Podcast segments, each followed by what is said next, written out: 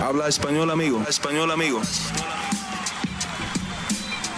Damas y caballeros, están escuchando Hablemos MMA con Danny Segura. ¿Qué tal mi gente? Bienvenidos al episodio número 14 de Hablemos Live. Así como Joe Martínez lo dijo en la intro, sí, mi nombre es Dani Segura y yo soy su host aquí en Hablemos MMA. También soy periodista y pueden encontrar mi trabajo en inglés en MMA Junkie. Y bienvenidos al episodio número 14 de Hablemos Live, el programa de ustedes. La parte en el canal donde yo les doy las llaves de esta nave y ustedes son encargados 100% de lo que se habla aquí. Entonces, eh, un show un poco imprevisto en el sentido de que no les di mucha anticipación para la gente que ve esto en vivo, para, para la gente que ve esto en podcast o escucha esto en podcast, eh, pues es un show normalito. Entonces, mis disculpas, tengo que organizarme un poco más, pero eh, ando bien loco. Obviamente, venimos de un pay-per-view bien grande, UFC 274, entonces bastante trabajo por el lado de MMA Junkie. De hecho, eh, hace unos minutos, literalmente, acabé de terminar de hablar con Brandon Moreno. Esa entrevista saldrá eh, sino mañana por la mañana, yo creo que el lunes. Eh, hablamos de la pelea con Kai Cara France, de haberse ido de su gimnasio, eh, bueno, ex gimnasio hoy día, en Tram Gym en Tijuana y hoy día estar con James Krause en Glory Kickboxing and Fitness. Hablamos de todo, de todo, de Davison Figuereo, de todo, de todo, todo, todo, todo.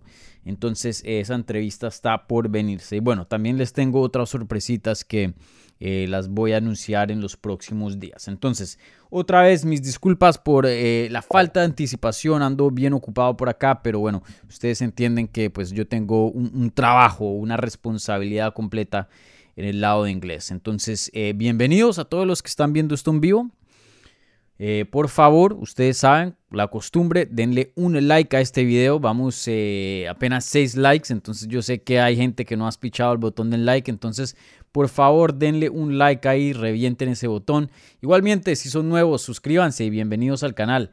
Aquí tenemos eh, contenido top, élite de las artes marciales mixtas en español. Entonces, bueno, eh, dos preguntas no más el día de hoy en lo que es el Community Tab, eh, debido, pues, como les había mencionado, a la falta de anticipación que les di para este programa, pero sin duda dos preguntas que vamos a contestar. Entonces, eh, los 20 minutos que les doy al community, pues obviamente no me va a tardar 20 minutos contestando estas dos preguntas. Entonces, eh, la mayoría de este programa va a ser dedicado a la gente viendo esto en vivo. Entonces, como siempre, si tienen alguna pregunta, pónganla ahí en el live chat de YouTube y yo se las voy a contestar. Muchas personas me mandan preguntas durante los lives de los resultados, eh, ¿no? del análisis, de las previas. Eh, no acerca de la cartelera de la que estoy hablando. Entonces, si tiene alguna pregunta de lo que sea, este es el momento.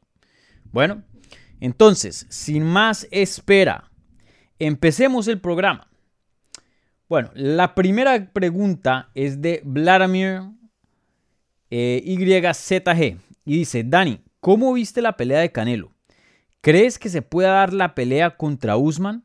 Y dando vuelo a la imaginación, ¿crees que Usman pueda ser competitivo contra Canelo? Vladimir, muchísimas gracias por la pregunta. Em, bueno, primero que todo, ¿cómo vi la pelea de Canelo?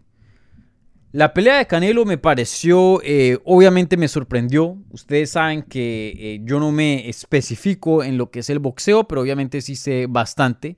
Eh, yo sé que había ciertos expertos que habían, eh, eh, tenido predicciones y, pronósticos acerca de, de Bivol ganando ese combate y derrotando a Canelo. Yo para mí eso era, no que imposible, pero yo lo veía muy improbable, ¿no?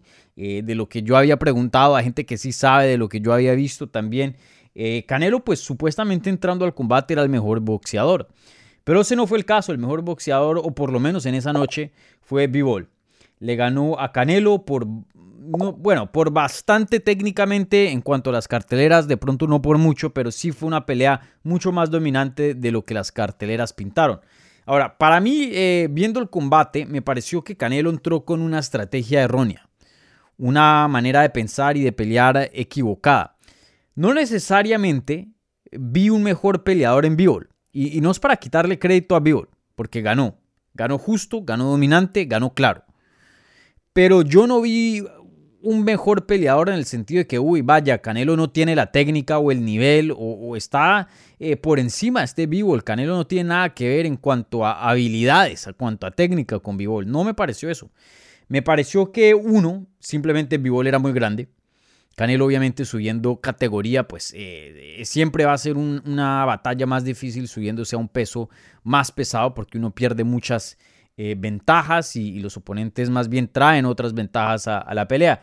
Pero más allá de, eso, me parece que fue la estrategia, me parece que eso fue lo número uno. Canelo estaba peleando como si él en el combate fuera el power puncher, como si él fuera el hombre del poder, como si fuera, eh, eh, como si estuviera peleando en las categorías más leves que está acostumbrado a pelear. Entonces, ¿qué significa eso? Puños duros, pero menos volumen.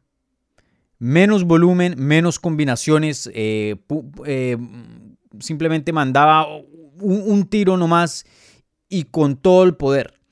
Pero cuando subes de categoría, te enfrentas con Bivol, que es alguien que tenía la misma edad, 31 años de edad, invicto, creo que 21 y 0, algo así era el récord de él. No es un Sergey Kovalev que no tiene una buena quijada, que ya estaba viejito, que ya venía de varias derrotas. ¿No? Ya estás enfrentándote con alguien prime. De pronto no de tu calibre o, del prestigio o del nivel de estrella, pero sin duda alguien que está en un buen momento de su carrera.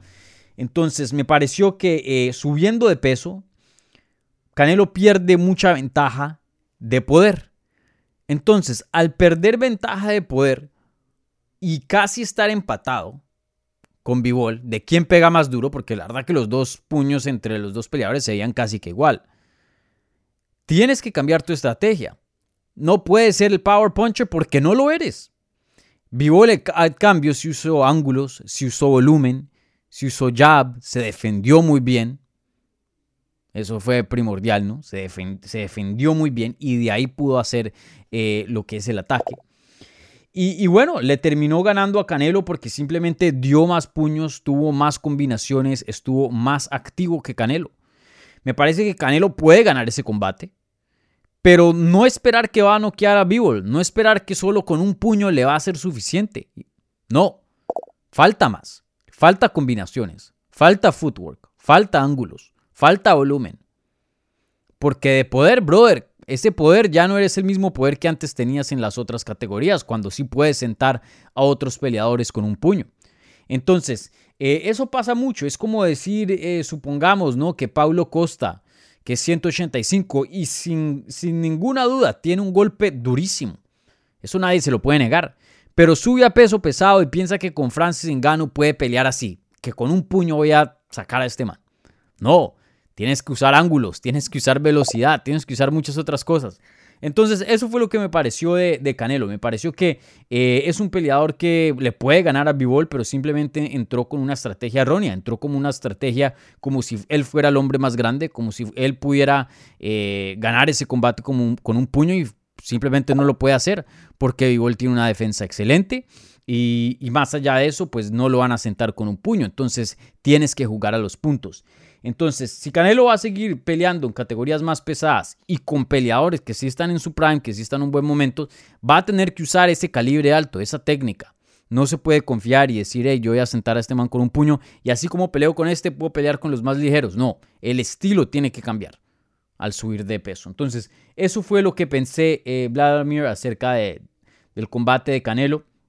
En cuanto a tu segunda pregunta de una posible pelea con Kamaru Usman, el campeón de peso welter dentro de UFC, pues eso ha hablado Usman mucho y su manager han estado pidiendo esa pelea. Creo que para ninguno, no creo que para ninguna persona, em, para muchas personas yo creo que, no, ni siquiera, para ninguna persona le debe extrañar que esta pelea es puro dinero. De pronto, de pronto hay una que otra que dice, bueno, ¿qué pasaría aquí? Y se dejan llevar de pronto por lo que pasó entre Camaro Usman y Jorge Masvidal en la segunda pelea. Pueda que eso sea posible. Eh, y piensen que pueda que sea competitiva. Hasta piensen que de pronto Canelo tenga un chance. Pero creo que eso es un porcentaje muy mínimo de las personas que hoy existen en el mundo. Creo que la mayoría de las personas ven esto clarito. Camaro Usman quiere un payday. Quiere dinero.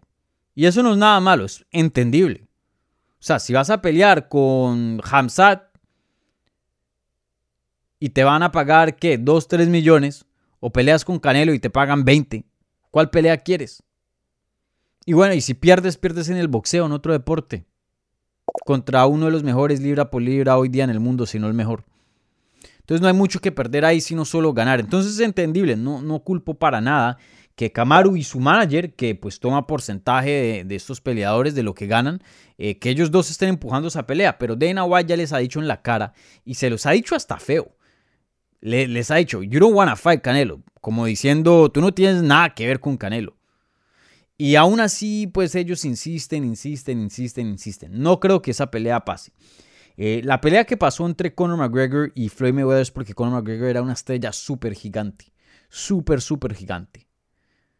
Y, bueno, Floyd Mayweather también. Era tan obvio hacer esa pelea, había tanto dinero que no, no había cómo, zafarse de esa. Y la, la tuvieron que hacer. Mucho dinero por hacer. Para UFC, para Conor McGregor, para Floyd, para todo el mundo. Pero en esta de Canelo y Camaro Usman, sin duda creo que muchas personas la verían porque pues es un evento grande, involucra dos estrellas grandes de los deportes de combate, pero no creo que tiene el mismo agarre ni el mismo apetito en la, fanaticada. Creo que muchas personas eh, no, tendría mucho interés de ver el combate. También otra cosa que Conor McGregor agregó es que a la gente le, encanta el drama. A veces hasta hay mucha gente que ve peleas por el drama y no por la pelea en sí. Y sabemos que Conor McGregor tiene una forma de hablar, es un trash talker excelente, el mejor que ha existido en la historia de las artes marciales mixtas. Y se junta con otra personalidad tan grande como la de Floyd Mayweather, que esto iba a ser entretenimiento. Entonces eso era otro gancho para hacer esa pelea. Kamaru Usman no es el mejor hablando. De hecho no es muy bueno. No es el peor, pero no es muy bueno. Y pues Canelo, aunque él dice sus cosas, especialmente recientemente se, ha abierto un poco más. De todas maneras no, no es alguien como Floyd. Entonces eh, no, no creo que esa pelea se haga. Y si se llegara a hacer, y tu tercera, la tercera parte de esta pregunta, Vladimir, ¿puede ser competitivo contra Canelo? Claro que no. Claro que no. Usman no, de ninguna manera va a ser competitivo para Canelo. De ninguna, de ninguna, de ninguna manera. Eh, mi gran amigo Jorge Ebro, yo sé que él se siente, él es un poquito, porque he tenido conversaciones con él acerca de esto, él es, un poquito más optimista en cuanto a los chances de, Camaro, pero yo no. Eh, él tiene ciertos puntos válidos, que tiene un gran entrenador con Trevor Whitman, pero Trevor Whitman, aunque es, se especializa en el striking, es striking para MMA. No, es, no creo que sería un excelente coach para boxeo. Y dos, eh, Jorge también cree que el boxeo, el striking de, de Kamaru es excelente y sin duda ha mejorado, en mi opinión. Mi opinión no, eso es un, un hecho, ha mejorado, sin duda. Pero en mi opinión no es que sea tan bueno. Tiene una pegada muy buena y tiene cosas muy buenas pero todavía hace errores muy, muy graves, muy graves, que en el boxeo, o sea, si haces eso, chao. Se ven esa pelea, busquen esa pelea si, si la encuentran por el internet o la compraron y la, todavía la pueden ver, no sé. Busquen la pelea entre Camaro Usman y Colby Covington, la última. La última pelea de Camaro. Cuando le puso presión Colby Covington a Camaro Usman, y Colby no es el mejor striker del mundo. Eh, de hecho, es más luchador que striker se veía ciertos errores que Camaro Usman hacía, que bajaba la cabeza y hasta yo lo veía que cerraba los ojos y mandaba puños así. Brother, eso no lo puedes hacer en el boxeo. Sienta Canelo con un uppercut, punto. Entonces, eh, esto no es más que un payday, como diría Canelo. Y, entiendo por qué el manager y Camaro Usman quieren este combate. De, si yo si fuera ellos, también estuviera empujando por lo mismo. Pero no creo que pase. Dana White no lo quiere y si lo hace, entonces ¿cómo va y le dice no a, Francis Ngannou? Entonces veo muchos obstáculos. Canelo tiene muchas más opciones que, que Kamaru para hacer dinero. UFC no lo quiere y no quiere hacer un precedente para que luego otros lo hagan. Eh, y bueno, esas dos son prácticamente las, las cosas más grandes ahí de esos obstáculos que no van a permitir ese combate. Y no, no tiene chance, nada, nada de chance le doy a Kamaru Usman, cero. 000. Bueno, pasando a la próxima pregunta y le recuerdo a la gente que está viendo esto en vivo, por favor, denle un like a este video, please. Y si quieren dar una pregunta, por favor, pónganla ahí en el live chat y yo se las voy a contestar. Igualmente, eh, si quieren eh, dar un apoyo al canal, una, una donación, ahí está el super chat abierto.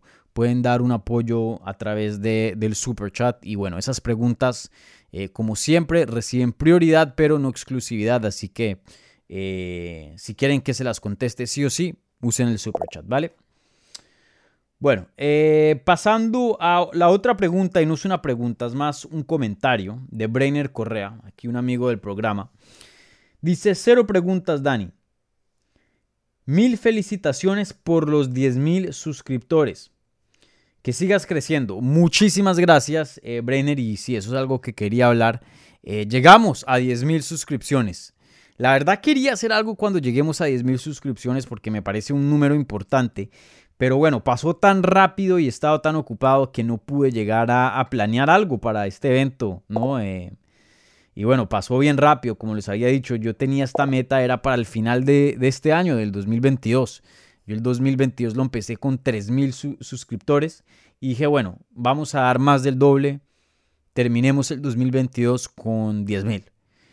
Y ni siquiera vamos por la mitad del año, ¿no? nos falta un mesecito más, o bueno, un par de semanas más, y ya llegamos a 10 mil. Así que me siento muy afortunado, muy agradecido por el apoyo que ustedes me han dado aquí y, la confianza también para estar semana tras semana consumiendo el contenido que traigo aquí eh, con mucho trabajo, con mucho esfuerzo.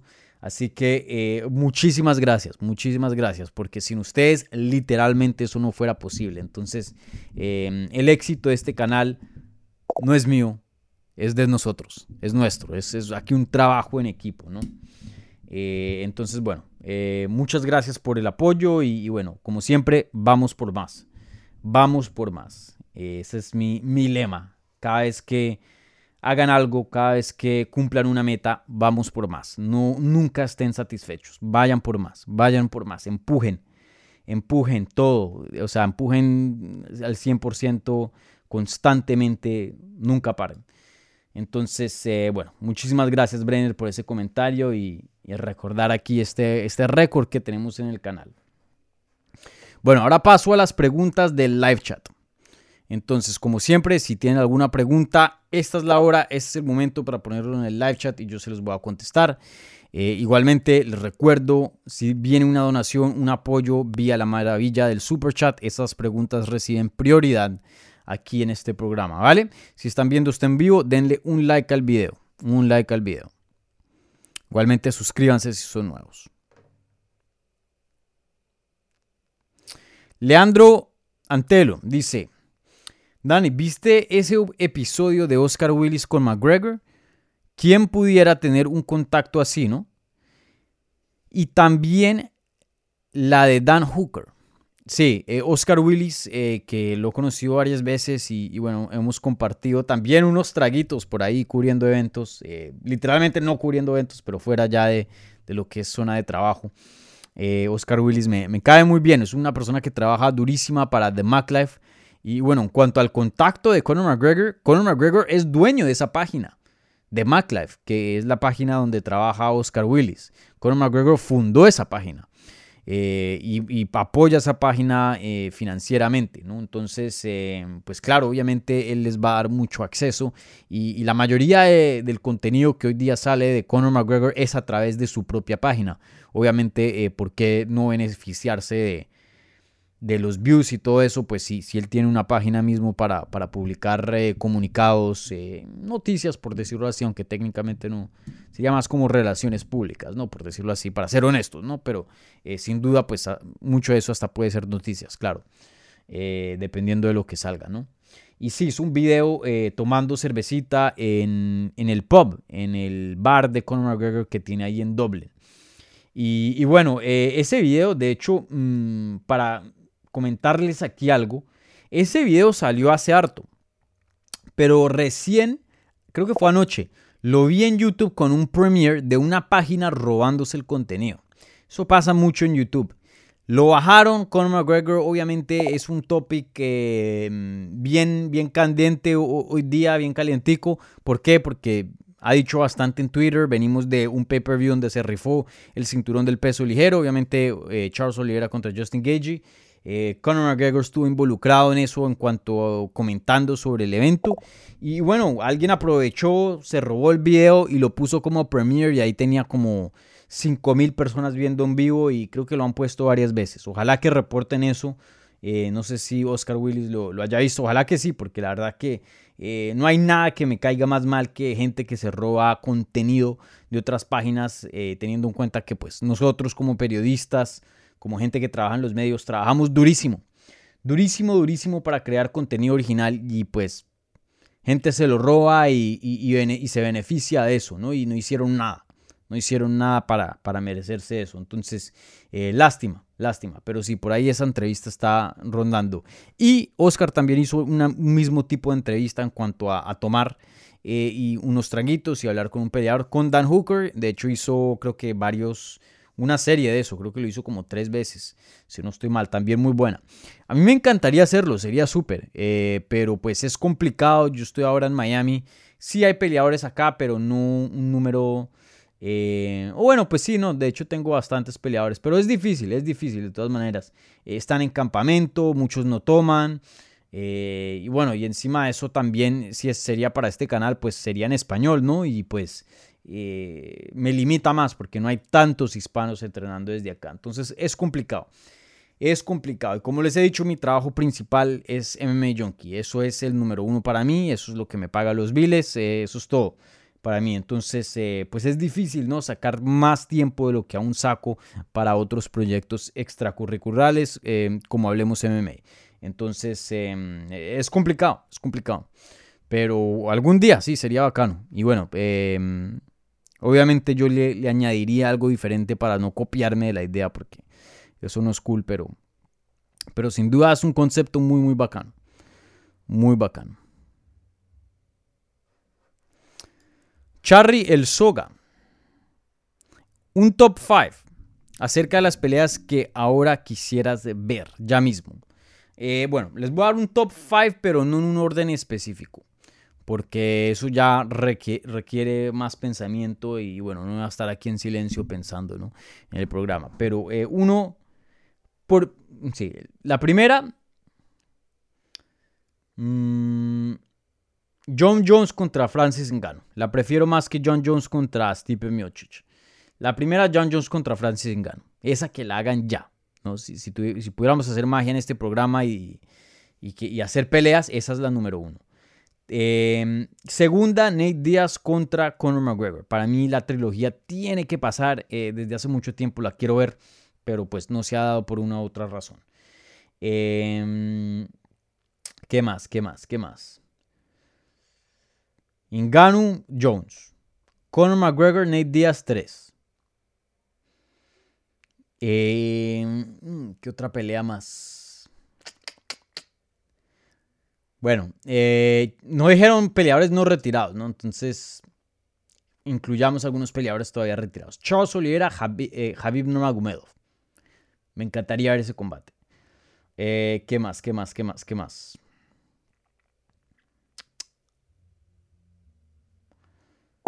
Em, Dominic Cruz contra José Aldo. Ahí van cuatro. ¿Qué otra más? ¿Qué otra más? Mmm... Hamzat Kamaru Usman. Esas. Me voy con esas, Charlie.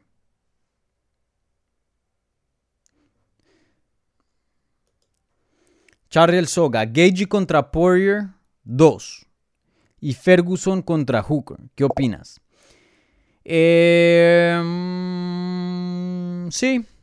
Gage Poirier fácilmente podría ser un evento estelar de un Fight Night o una cartelera eh, en ABC o algo así bien grande facilito puede ser, o evento coestelar de un pay-per-view. Sería una pelea excelente. Gage Poirier 2 y la primera fue espectacular.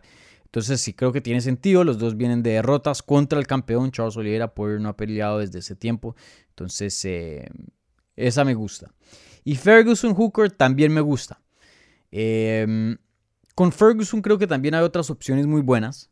Pero, pero, el problema aquí es que em, No, sí, esta me gusta, esta me gusta.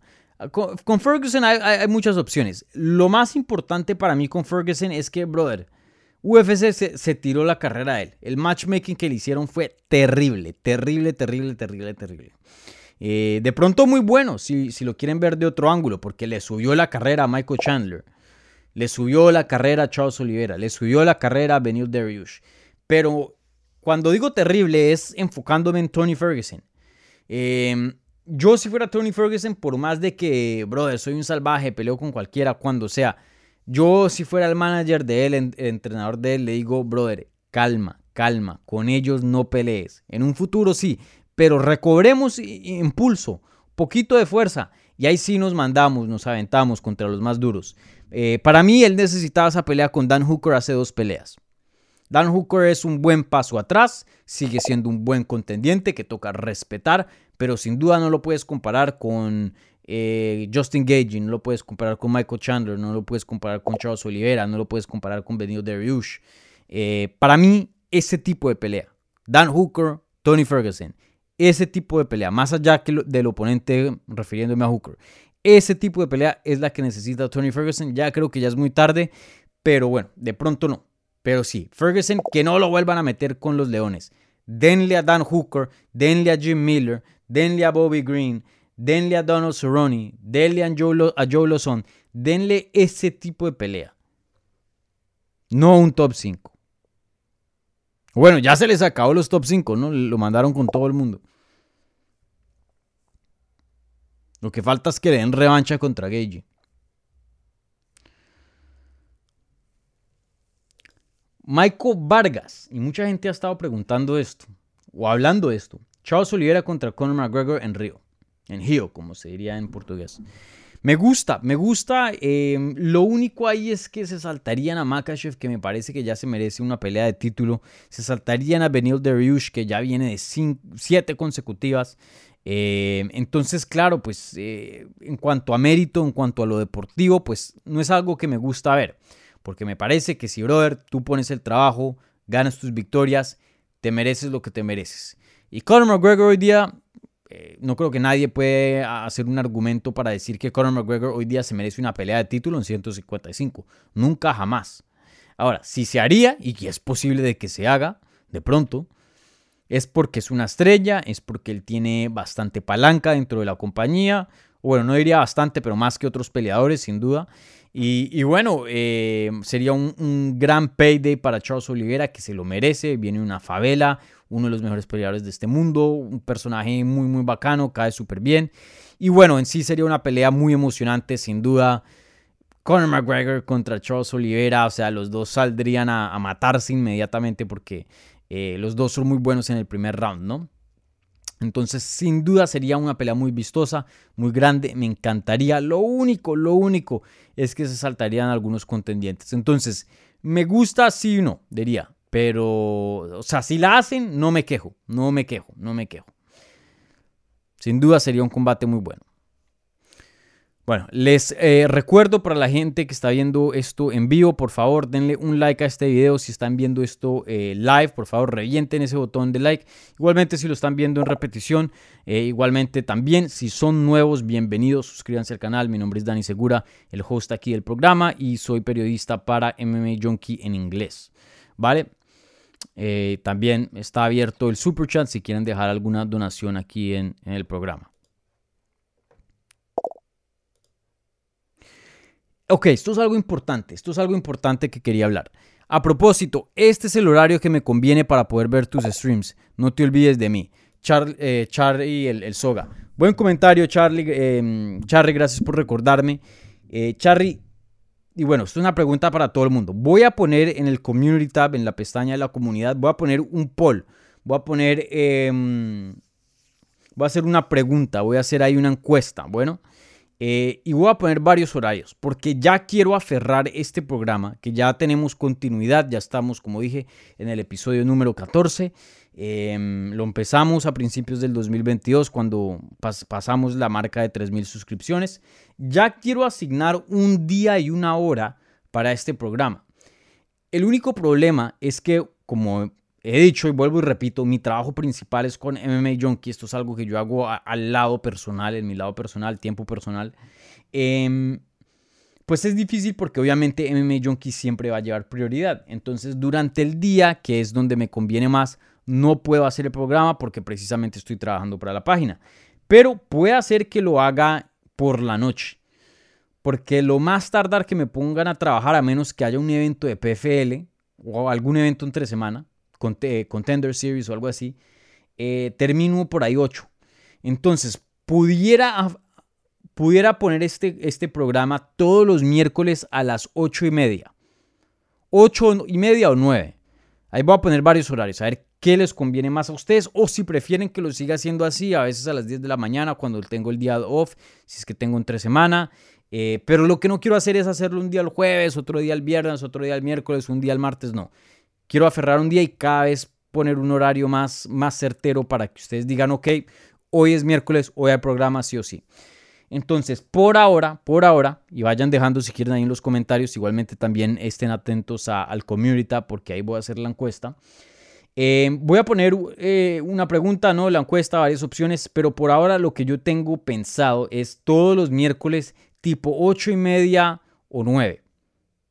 8 y media, 9. Ya después de que termine mi trabajo. Y bueno, si hay evento de PFL y me toca cubrirlo, pues ese día hacemos una excepción y cambiamos y movemos un poquito. Pero por lo general, si no hay evento, 8 y media de la noche, hora este, 9 y media, o sea, más o menos esta hora, 9, perdón, se empieza todos los miércoles. Déjenme saber en los comentarios qué piensan de ese horario y, y bueno, también como dije voy a hacer una encuesta en el Community Tab para, tomar sus opiniones. Y si muchas personas les gusta ese horario, eh, yo estoy dispuesto a hacerlo. Para mí es preferible durante el día, pero bueno, si no se hace, no se hace. También lo podemos hacer un programa eh, de la mañana y, a ver cómo nos va también. Tipo, no sé, eh, 9 de la mañana, 8 y media y empezar el día con el programa, ¿no? Si estén en el trabajo, estén manejando el trabajo, lo pueden escuchar. Puede ser una opción también. Lo voy a poner ahí en el, en el tab, ¿vale? Entonces, eh, pero sí, ya es hora de aferrar un día, ya es hora de tener un día certero, una fecha en el calendario donde podemos esperar este programa semanalmente.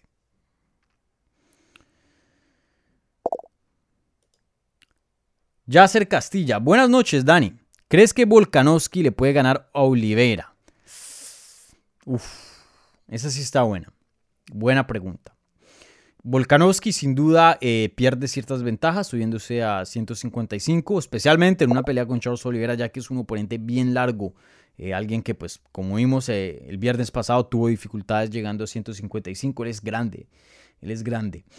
pero bueno, ese, ese Volkanovski es un tanque. Entonces, en cuanto a tamaño, alcance, creo que sí va a tener ciertos problemas. Pero en cuanto a fuerza, me atrevería a decir que están a la par, si no de pronto hasta Volkanovski sin cortar a 145, de pronto hasta es una pizca más fuerte, de pronto. En cuanto a estilos de pelea, ahí se pone interesante la cosa, porque como vimos en la pelea de Brian Ortega contra Volkanovski, Volkanovski tiene una defensa de Jiu-Jitsu buenísima, buenísima. Pero yo me atrevería a decir que Charles Oliveira tiene un Jiu-Jitsu más peligroso, más avanzado que Brian Ortega. Eh, y bueno, y siendo más grande, pues eso ayuda también. Entonces, complicado. Yo me iría con el favorito Diría que el favorito sería Charles Oliveira, pero me gusta esa pelea. Creo que Volkanovski tiene un chance más grande que Justin Gage, que Dustin Poirier, que Michael Chandler. Creo que tiene un chance más grande. Porque en cuanto a Jiu-Jitsu, tiene defensas, mejor defensa en mi opinión. Em, me parece que pelea un poco más inteligente, me parece que tiene un equipo que es muy bueno en, descifrar estrategias, descifrar oponentes, crear estrategias y, me interesaría, me causa curiosidad de qué tipo de estrategia puede el equipo de Volkanovski crear alrededor de un oponente de un reto como Charles Oliveira. Entonces, una pelea muy, muy interesante. Creo que los que más tendrán chance sería un Islam Makachev o un Volkanovski, un tipo de ese estilo. Eh, pero sin duda me encanta esa pelea, me encanta esa pelea. Creo que tiene un chance Oliveira, sí, creo que tiene un chance. Perdón, eh, Volkanovski. Pero el favorito entrando a ese combate sería Oliveira, sin duda. Yo me iría con Oliveira.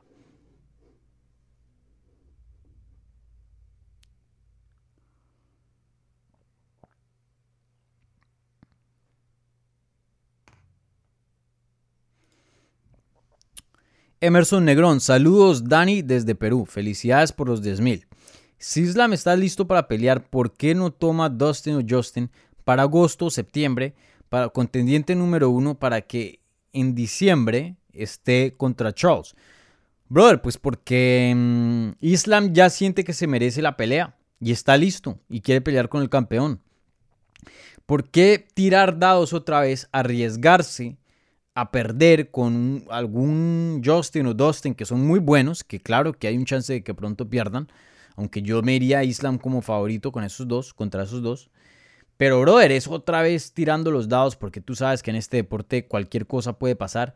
Y también tirando los dados no solo en cuanto a, a, de pronto que pueda perder, pero la salud. ¿Qué tal que se lesione durante uno de esos combates que pues pintan combates para ser muy, duros debido a los estilos de, los dos peleadores y, tenga que esperar aún más y de pronto no esté listo y entonces le den la oportunidad a otro peleador, etcétera, etcétera. Luego de pronto el campeón pues sigue defendiendo su título, se, se, lesiona y hay más espera, o sea, cualquier, muchas cosas pueden pasar.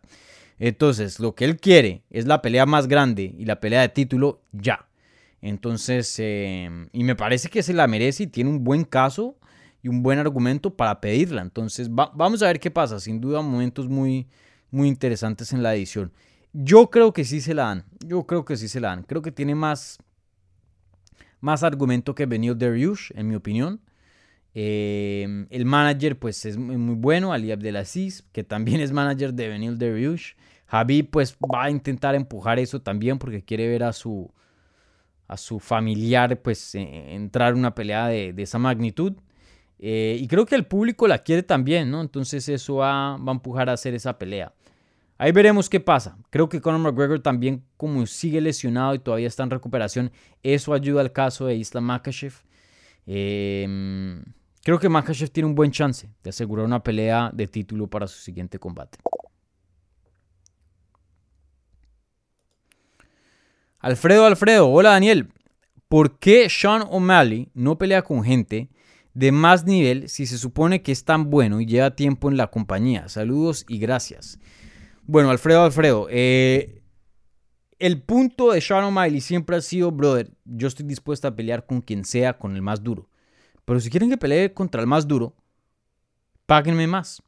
Y muchas personas piensan que ese modo de pensar, de esa estrategia, de esa manera de llevar la carrera, es de Sean O'Malley, que Sean O'Malley fue el inventor de eso. Entonces ya dicen, ah, pues eh, este otro peleador, ¿quién fue quien, quien recientemente dijo algo similar? Em, ah, Paddy, Paddy Pimblet. Ah, pues Paddy Pimblet que está haciendo lo de Sean O'Malley, ¿no? Que, que esto, lo otro. No, el que se inventó eso originalmente fue Demetrius Johnson. A Demetrius Johnson por años querían hacer esa pelea entre él y TJ Dillashaw en 135, campeón contra campeón. TJ Dillashaw quería esa pelea. Demetrius Johnson no es que no la quisiera, la quería. Pero él siempre dijo, brother, es un reto más difícil, es un riesgo más grande. Un riesgo más grande para perder, un riesgo más grande para lesión. Y no me van a pagar más, me van a pagar igual. Entonces, ¿yo por qué carajos quiero esa pelea? ¿Por honor? por lo que diga la gente. A Demetrius no le importa, a otros sí, de pronto, por legado, por tener dos cinturones, por la foto, por el momento, claro. Y eso también, pues, merita, ¿no? ¿Quién no quiere, pues, eh, llenar los, los, recuerdos, la memoria con, con cosas de esa magnitud? Pero a Demetrius Johnson nunca le ha importado. Lo que le ha importado sí es ganar plata. Entonces, digo, si quieren que haga un trabajo más difícil, que tiene más riesgo, páguenme más.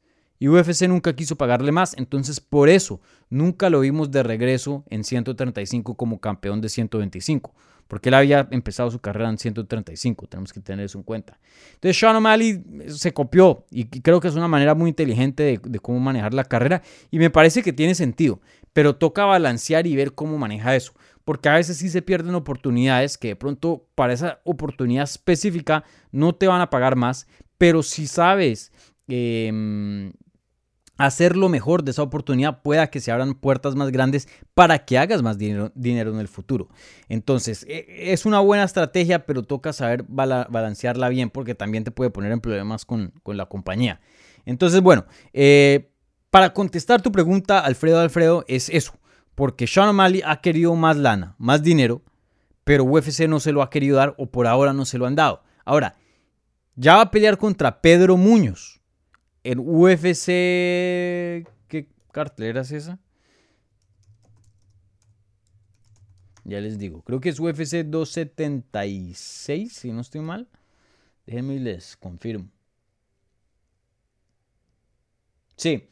Julio 2.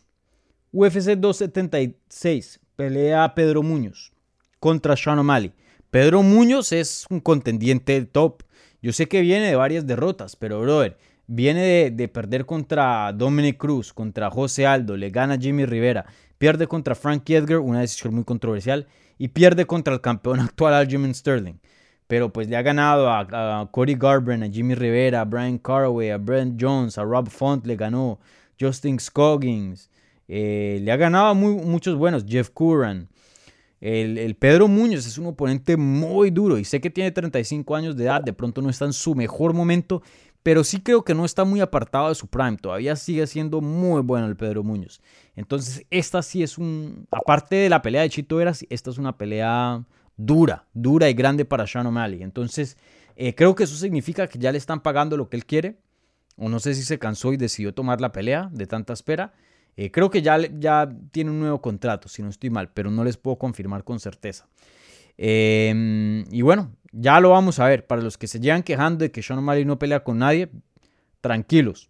Que el 2 de julio ya lo vamos a ver contra alguien top, contra un top 10. Entonces, tranquilos, tranquilos. Y ahí vamos a. Esa pelea nos va a dar muchas, mucho de qué conocer, muchas respuestas de Sean O'Malley, de su potencial, de lo que él tiene. Eh, vamos a ver, vamos a ver. Pero sin duda, Sean O'Malley, un oponente bueno, pero claro, toca ver cómo le va con los top.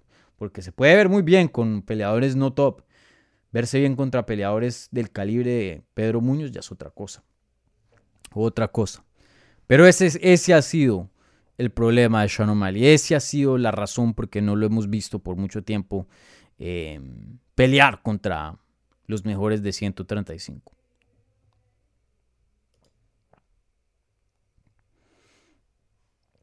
Bueno, aquí tenemos eh, Super Chat. José C. Bonilla no manda una pregunta. Dice, muchísimas felicidades por los 10 mil. Gracias, José Bonilla. Eh, José C. Bonilla. Muchísimas gracias por esa donación y, esas palabras, brother. La verdad que eh, lo aprecio mucho. Lo aprecio mucho porque yo trabajo bastante y, me esfuerzo mucho para aquí traerles eh, lo mejor que pueda darles de mí, ¿no? Eh, lo mejor que pueda, lo mejor que pueda. Entonces eh, estoy contento de llegar a esa meta, una meta que, me, haya propuesto, la, cumplí. Recuerden siempre ponerse metas. Y, contento de que muchos de ustedes pues también estén contentos del éxito del canal, ¿no? Significa que, están em, disfrutando aquí el contenido y eso siempre me, enorgullece y, y me hace muy feliz. Gracias por esa donación y ese apoyo, brother. Muchísimas gracias. Muchísimas gracias. Valentín Gomila, que hace rato no se aparece por acá. Hola Dani, ¿hay alguna posibilidad de que UFC corte a Nate Díaz? Nunca jamás. Nunca jamás. Todo lo opuesto. UFC quiere tener, retener a Nate Díaz. La razón por que Nate Díaz no ha peleado es porque UFC lo quiere. Y Nate Díaz anda diciendo, brother, yo quiero pelear en Bellator, córtenme. Eh, hoy día publicó una foto de él orinando en, el césped del PI. Dijo, a mí nunca me van a cortar. Y es verdad, nunca lo van a cortar porque UFC eh, pues quiere a Nate Díaz, porque Nate Díaz es una estrella gigante, les vende pay-per-views, eh, les ayuda y les sube em, el potencial de estrella y el nivel de estrella a otros peleadores que se enfrenten con él.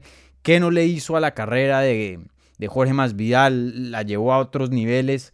¿Qué no le hizo a la carrera también de Conor McGregor? Aunque Conor McGregor, pues, eh, era la estrella, una estrella más grande que él, ¿no? Él, pues, prácticamente hizo a Nate Diaz lo que hoy día es Nate Diaz, pero los dos juntos se ayudaron a, subir su perfil.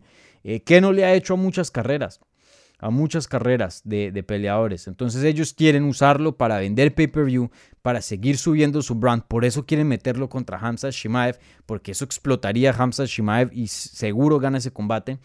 Pero ahí hay un problema, ahí hay un, un, problema porque quieren que firme un nuevo contrato el Nate Díaz y Nate Díaz no quiere. Y Nate Díaz le falta una pelea en su contrato. Una pelea. Es decir, hace su próxima pelea y se vuelve agente libre. Entonces, no solo UFC lo quiere para subir y crear estrellas usando a Nate Díaz para vender pay-per-views, pero también para no darle carbón, no darle refuerzos, no darle una estrella a otras promociones, a la competencia. Se imaginen que Nate Díaz gane una pelea, termine su contrato de UFC con una victoria, un pay-per-view gigante, una estrella gigante, y luego vaya y diga, ya voy a pelear de nuevo, pero con Bellator. Y voy a pelear contra um, Patricio Pitbull. Brother, sería una pelea gigante. De pronto no tan grande como una de UFC, porque UFC promociona muy, muy bien y son los mejores en promocionar. Pero, brother, eh, si pones esa pelea junto con un Fight Night o un pay-per-view de pronto no muy bueno de UFC, la gente va a ver Bellator y no UFC. Entonces, ahí está el dilema, ahí está el dilema. UFC no quiere que se vaya, Nate Díaz quiere irse, porque si se va y, se vuelve agente libre, eh, ahí es donde va a tener el potencial más grande para hacer dinero. Y bueno, históricamente UFC y Nate Díaz no han tenido muy buenas relaciones y, han tenido dificultades para negociar. Eso eh, ha atribuido a, muchos lapsos donde Nate Díaz no ha peleado y ha estado en activo por mucho tiempo. Igualmente con su hermano Nick Díaz. Entonces, ese es el problema. Entonces, no hay ninguna posibilidad de que Nate Díaz, que UFC, perdón, corte a Nate Díaz. Si Nate Díaz se va de UFC es porque él quiere irse y pelea su última pelea y se va como agente libre. Ahora, la táctica de UFC es que los contratos de ellos funcionan de esta manera. Si te ofrecen una pelea, ellos tienen en el contrato que te tienen que ofrecer tres peleas anuales. Tres peleas. Ese es el trabajo de ellos, ofrecerte tres peleas anuales. Pero si tú le llegas a decir a una pelea que no, tu contrato se extiende otros seis meses. Es decir, tienen otros seis meses para, para ofrecer peleas. Entonces, em, es fácil. ¿Quieres pelear con Hamzat? Obviamente que no, porque esa pelea no tiene nada de sentido para Nate Díaz. Ok. Otros seis meses de más, nos vemos en otros seis meses y te vamos a ofrecer otra pelea que no quieres. No la vas a tomar y se sigue extendiendo el contrato para siempre. Prácticamente ellos pueden hacer eso todo el tiempo. Ahí es donde Nate Díaz va a tener que descifrar si va a tomar una pelea difícil o no y los tiempos, porque UFC sí tiene que ver cuándo le, ofrece una pelea legalmente, ¿no? A Nate Díaz. Entonces ahí vamos a ver, vamos a ver, pero sin duda Nate Díaz está empeñado, yo, de lo que yo pienso y veo, de salirse de UFC. Eh, hay muchas peleas que le pueden dar mucha lana peleando para otras promociones, eh, peleando contra Jake Paul, él solo promocionando esa vaina, eso sería inmenso. Entonces vamos a ver qué pasa ahí con Nate Díaz, pero, pero no. UFC nunca va a cortar a Nate Díaz. Si Nate Díaz se va porque él quiere.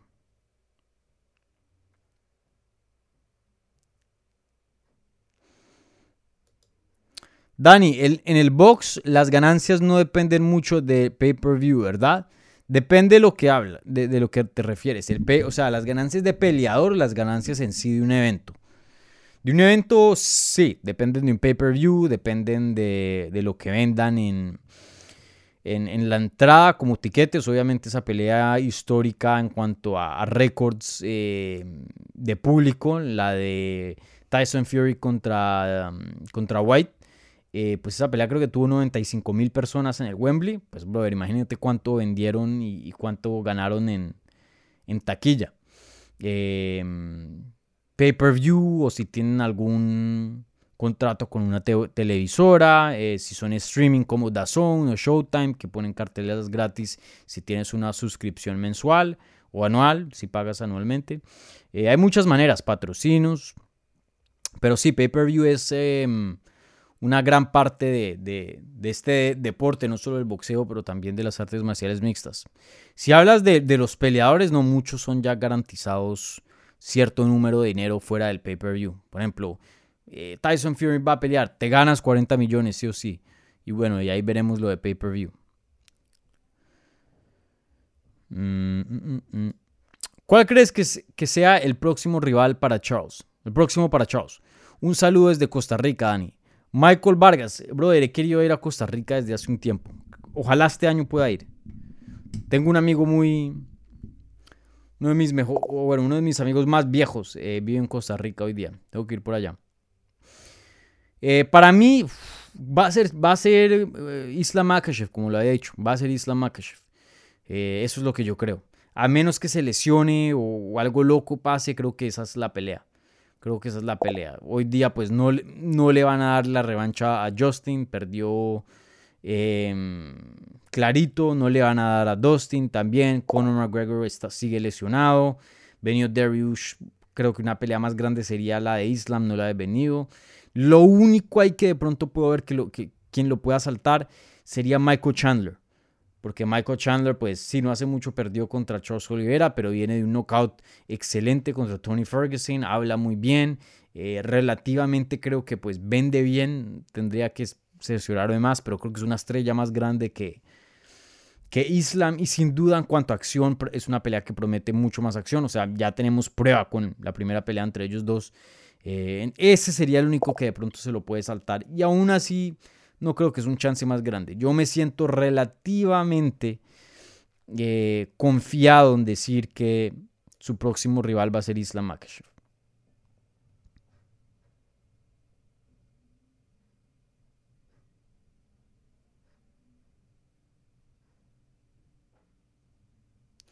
Nelson Juárez em, Quevedo dice, Dani Canelo debe foguearse un poco más con boxeadores de esa categoría eh, que no estén muy rankeados. Sí, eso siempre es una, una buena estrategia. Eh, Anderson Silva lo hizo en MMA cuando subió a 205 libras. Él no pidió champ champ, él no pidió el campeón. Él peleó contra James Irving, que era bueno, pero para nada alguien top. Peleó contra Stefan Bonner. Eh, a mí me gusta más esa ruta que Canelo pues tenga un buen nombre, pero de pronto no contra el campeón, ¿no? Que, que, se dé un buen reto, ¿no? Eh, y, ahí sí, pues, si le va bien, pues que siga, como dices tú, em, foguearse, ¿no? Que siga que siga construyendo ahí sobre, sobre esa racha y esa, y esa nueva categoría. No me gusta que vayan directo a un cinturón, pero bueno, eso soy yo. ¿Qué otras preguntas hay por aquí? Bra Leo 100. ¿Piensas que estamos muy lejos de super eventos entre distintas empresas UFC, PFL, Bellator? Eh, buena pregunta, eh, Leo 100, buena pregunta. Em, yo creo que sí. Con UFC nunca va a pasar. UFC una vez lo hizo con Pride, que llevaron a Chocolate Deo. Creo que llevaron a James Pulver también a pelear en, Pride, cuando Pride era más grande que UFC. Entonces le beneficiaba a UFC. Em, pero UFC con Bellator, no. UFC con PFL, no. ¿Por qué? Porque UFC ya tiene una marca tan grande que eso es darle una mano a la competencia. Eso es darle luz a la competencia. ¿No? ¿Y, qué tal? Hoy día pues ya tienen mucho talento estas promociones, no tanto como UFC, pero en el top top sí tienen buen, o sea, buenos talentos, o sea, lo podemos ver. Eddie Álvarez, que era ex campeón de Bellator, se pasa a UFC, gana un título. Michael Chandler, ex campeón de Bellator, se pasa a UFC, pelea por un título y es un contendiente top. Eh, Strikeforce, muchos de Strikeforce se volvieron campeones cuando pasaron a a UFC. Obviamente Strikeforce no existe. Igualmente con WEC, muchos se pasan a UFC y se vuelven campeones o contendientes. Entonces sí hay talento en otras promociones. Entonces no solo es darle luz a la competencia, pero brother, ¿qué tal? ¿Qué tal si alguien, alguno de esos campeones le gane a tu campeón? Sería un look pero terrible para UFC, que ellos dicen que tienen los mejores peleadores del mundo. Y eso es lo que venden mucho, su marca. Si ves UFC, tú sabes que es élite artes marciales mixtas élite. Ahora, los que saben, los hardcore como nosotros, porque si estás viendo esta transmisión, eres un hardcore, no eres un casual, un casual no va a ver esto. Em, sabemos que eso no es cierto. Que de pronto en cuanto al roster completo, sí, es más profundo, tienen más talento en cuanto a cantidad. Pero si nos ponemos a poner campeón contra campeón, UFC yo creo que gana pero pueda que haya una sorpresa por ahí. O sea, imagínense hoy día eh, Corey Anderson, que está en UFC, en, en Bellator, contendiente, supuestamente debió haber ganado el título contra Vadim Nemkov, pero esa pelea terminó siendo no resultado debido al cabezazo. Em, él tiene una victoria sobre el campeón actual, Glover Teixeira, y no hace mucho. Imagínense, Kayla Harrison de PFL pueda que le gane a Amanda Nunes, de pronto. Patricio pueda que le gane a... Aunque bueno, no, no creo que es muy probable, pero hay un chance que le gane a Volkanovski. Sergio Pettis contra Figueredo. De pronto Sergio Pettis gana. Bueno, no, Sergio Pettis es 135. Sergio Pettis contra Aljamain Sterling. Favorezco a Sterling, pero de todas maneras, ya entiendes mi punto. Entonces, por eso es que UFC no va a hacer. Ahora, PFL Velator, de pronto.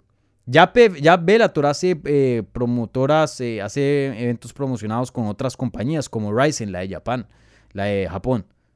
Hacen, mandan sus peleadores allá y viceversa. Ya vemos con Bellator y, y Ryzen. Pero, mm, pero UFC con PFL, UFC con Bellator no. PFL con Bellator de pronto. Bellator con Ryzen ya lo vemos. PFL Bellator de pronto. Esa es interesante. Esa de pronto. Buena pregunta, buena pregunta. Bueno, aquí nos quedan cinco minutos y, ya llegamos a la hora, ¿vale? Entonces cerramos aquí el programa. Ya lo he explicado esto, pero lo explico rápidamente. Charlie Green, ¿qué onda con el póster de atrás de usted, Demetrius Johnson? Ah, ¿es usted y Demetrius Johnson? No, ese es Ian McCall, un peleador. Em, ¿Por qué tengo este póster? Yo tengo otros pósters que de pronto tienen más prestigio, eventos más grandes. De hecho, tengo el póster de UFC 100 con Brock Lesnar, con George St. Pierre, y está firmado por Thiago Alves, que peleó contra George St. Pierre. Eh, me gustaría ponerlo acá, pero este póster tiene algo de, de sentimiento, algo de emoción. ¿Por qué? Porque este fue mi primer evento que yo atendí. Todavía ni siquiera trabajaba como medios. Yo apenas estaba, eh, creo que empezando la universidad o, o todavía estaba en el colegio, ni me acuerdo muy bien. Fue mi primer evento en el 2013 Em, no, ya estaba en la universidad. Y está firmado por los dos peleadores. De pronto aquí no se ve muy bien por la luz, pero aquí lo pueden ver, la firma de, de, Demetrius. Entonces, por eso tengo ese póster ahí. Fue mi primer evento que atendí. Ah, que Dios te escuche. Alex. Dani, ¿qué vas a hacer cuando tengas un millón de suscriptores? Eje, ojalá, ojalá. Yo ni pienso en eso. 100 mil, yo ni pienso eso, para mí esos son números bien lejanos. Para mí 20 mil, eso es un número asequible, 20 mil. Un año, denme un año, 20 mil, de pronto.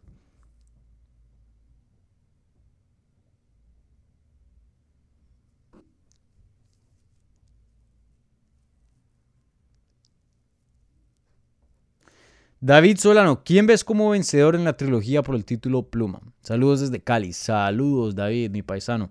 Em, para los que no saben, se pactó una pelea para UFC 276, una trilogía entre el campeón actual Alexander Volkanovski, campeón de 145 libras dentro de UFC, y el ex campeón, el hawaiano Max Holloway. Una pelea muy muy buena. Ya la vimos dos veces, las dos peleas fueron buenas, fueron a favor del campeón, entonces esta es una de esas trilogías raras que alguien tiene dos victorias, pero aún se hace una tercera. Usualmente, si alguien está 2 y 0, chao, se acabó, no existe trilogía. Pero de vez en cuando, muy rara vez en este deporte, a veces se hacen la trilogía a pesar de que una persona ya tenga dos victorias sobre la otra persona. Y eso es debido a, la naturaleza y, y cómo cómo se vieron esas peleas. Las dos peleas fueron relativamente controversiales. Para mí la primera no fue, pero para muchas personas sí. Para mí la primera la ganó Volkanovski tranquilo. La segunda para mí sí fue controversial. No fue un robo, pero sí creo que Max hizo bastante para, para convencer a mucha gente que ganó ese combate. Si no estoy mal, yo creo que yo había juzgado esa pelea para, para Max Holloway. Pero fue muy cerrada, muy cerrada. No fue un robo. Pero sin duda, em, pues se olvida de esa pelea ya que estás 2 y 0. Pero el problema es que Max Holloway sigue ganando a todo el mundo y tumbando a todos los contendientes que van en ascenso. Entonces ya no queda nadie más. Entonces toca hacer una tercera pelea.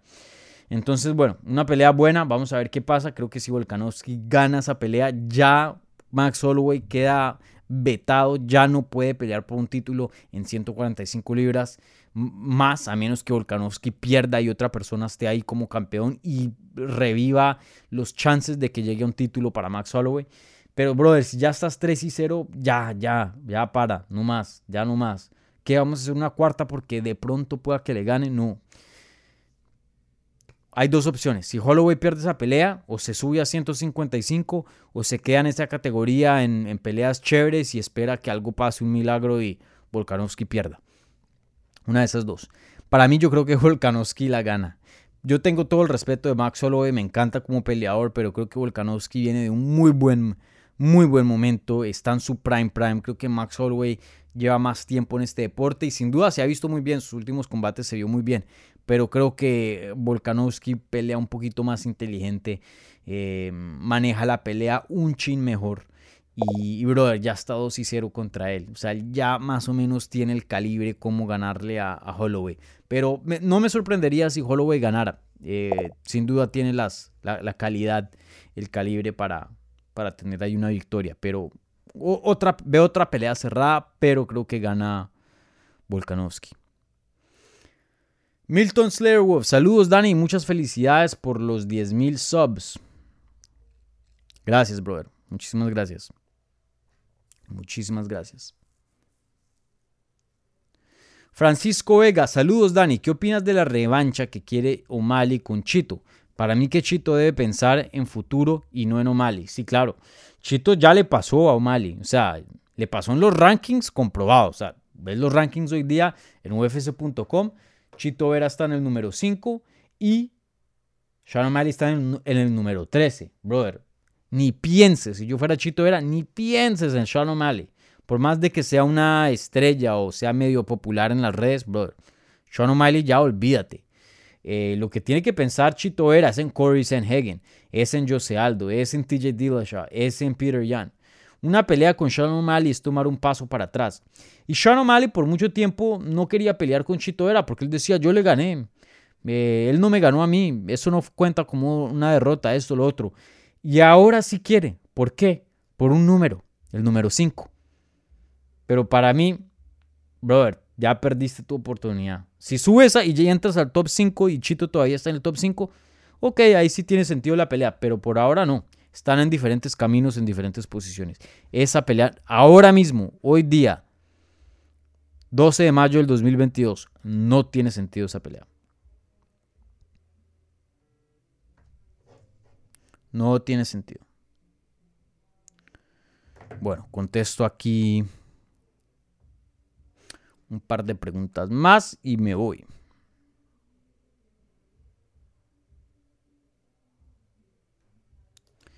Dani, ¿por qué Jair no compite tan seguido? Muy buena pregunta y con esto cerramos.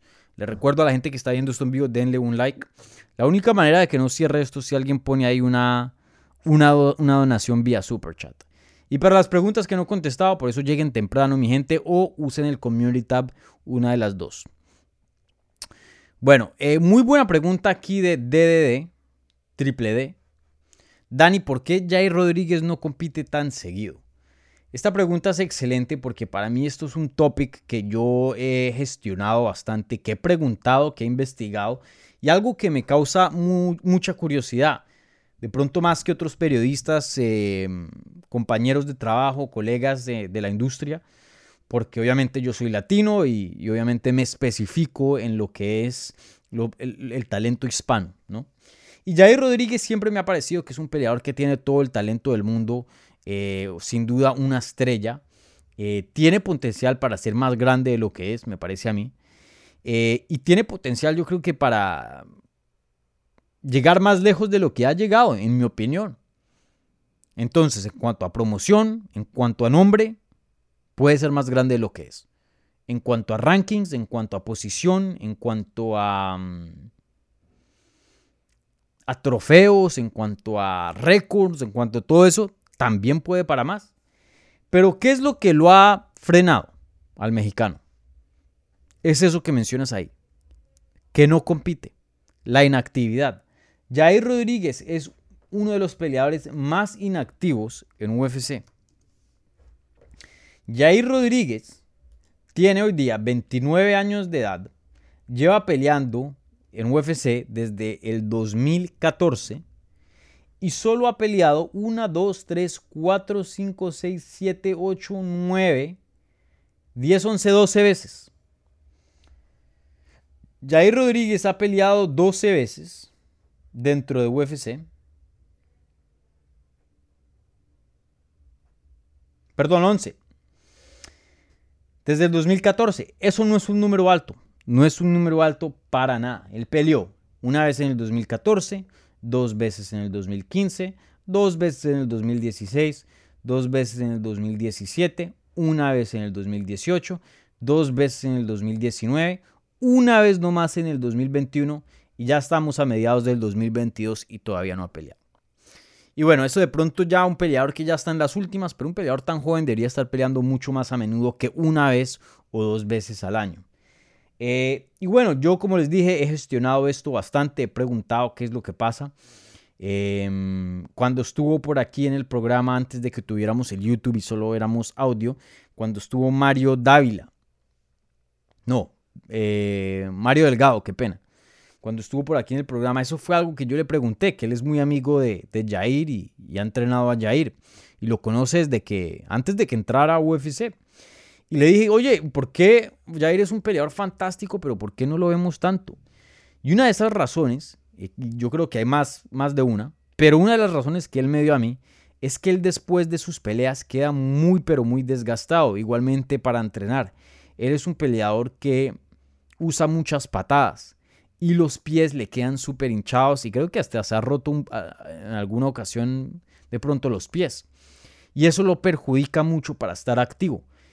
Y si podemos ver, vayan y vean la pelea con Chan Song vayan y vean muchas de las peleas, él queda con los pies súper hinchados y muchas veces lo tienen que sacar así, eh, asistiéndolo para caminar. No puede apoyar 100%. Y, y, bueno, si no estoy mal, él ha tenido también un par de lesiones. Eh, si no estoy mal. Y por eso se ha salido de varios combates. Eh, También fue suspendido seis meses, una vez por USA, no fue por ningún test ni nada, porque simplemente fue por no, no decirle a USA dónde está, dónde, dónde, dónde se encontraba, que eso toca decirle a USA uno dónde está todo el tiempo, si está bajo de, del grupo de, exámenes. Eh, ha tenido varias lesiones, como dije, en algún punto tuvo ciertos problemas con UFC, de hecho lo habían cortado y lo habían regresado.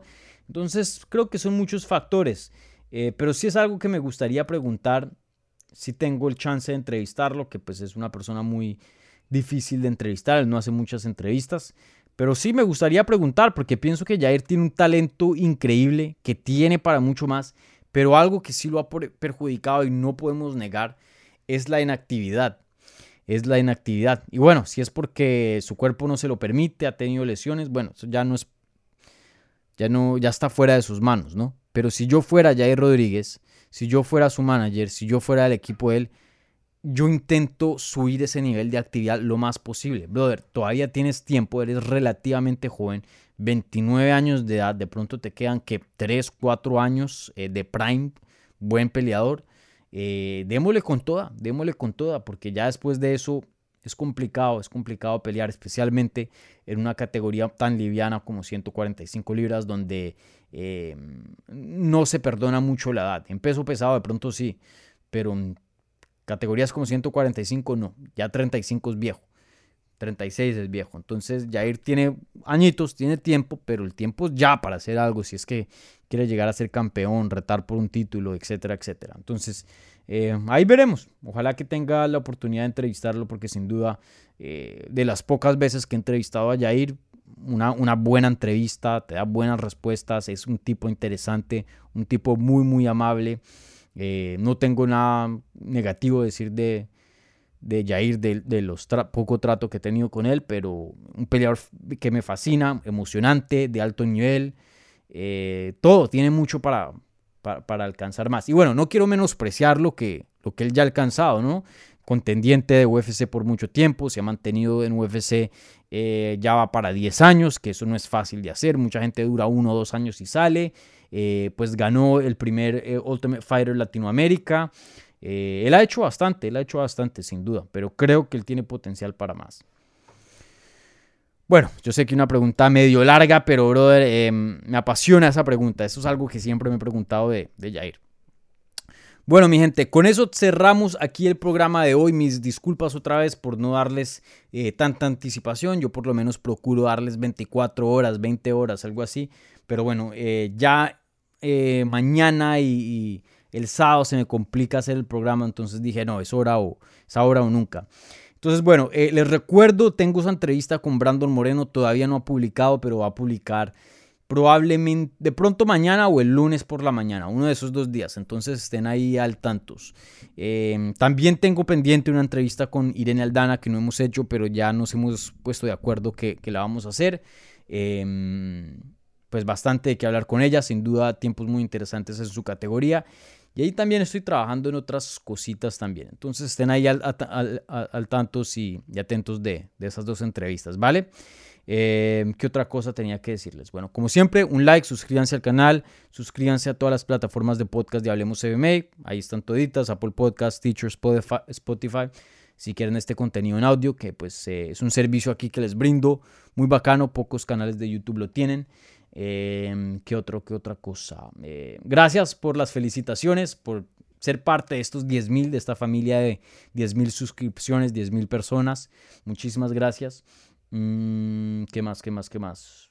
Ah, les recuerdo, voy a poner esa encuesta en la pestaña de la comunidad, el Community Tab, a ver a qué horas y, cuándo podemos poner un día para este programa, porque ya, ya es hora de, de tener algo fijo. Entonces, creo que los miércoles me gusta.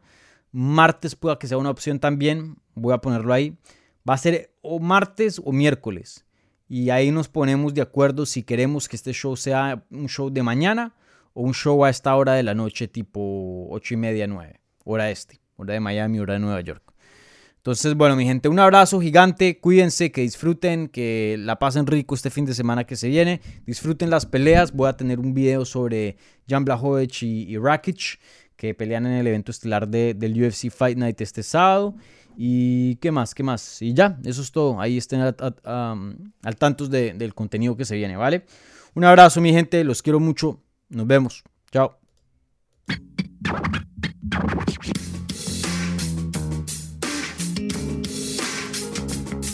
Gracias por escuchar Hablemos MMA. Si les gustó el show, los invitamos a que se suscriban en su plataforma favorita de podcast para recibir episodios semanales. También déjanos tu review o cualquier comentario. Pueden seguir Hablemos MMA en Twitter, Instagram y Facebook en arroba Hablemos MMA. Y me pueden seguir a mí en arroba DaniSeguraTV. Hablamos la próxima semana.